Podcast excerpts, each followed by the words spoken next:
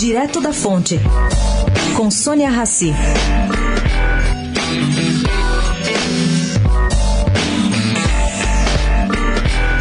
Tem gente lembrando o que disse o empresário Abel Diniz à coluna Direto da Fonte no último jogo do Brasil. O Brasil, disse ele, só pede essa Copa para si mesmo. Bom, para quem não sabe, ele é apaixonado por futebol, chegou a patrocinar escola e clube, e ele ressalta que vai haver grande diferença entre as duas últimas partidas do Brasil e o que acontece hoje. A Sérvia, se não quiser ficar fora da Copa, vai ter que entrar para ganhar. Portanto, o Brasil, na opinião de Diniz, que tem dificuldade de enfrentar times que se fecham, como foi o caso da Suíça e da Costa Rica, terá muito mais chance de avançar. Ele aponta também que a seleção foi muito bem treinada e que tem certeza que os jogadores entrarão hoje mais confiantes.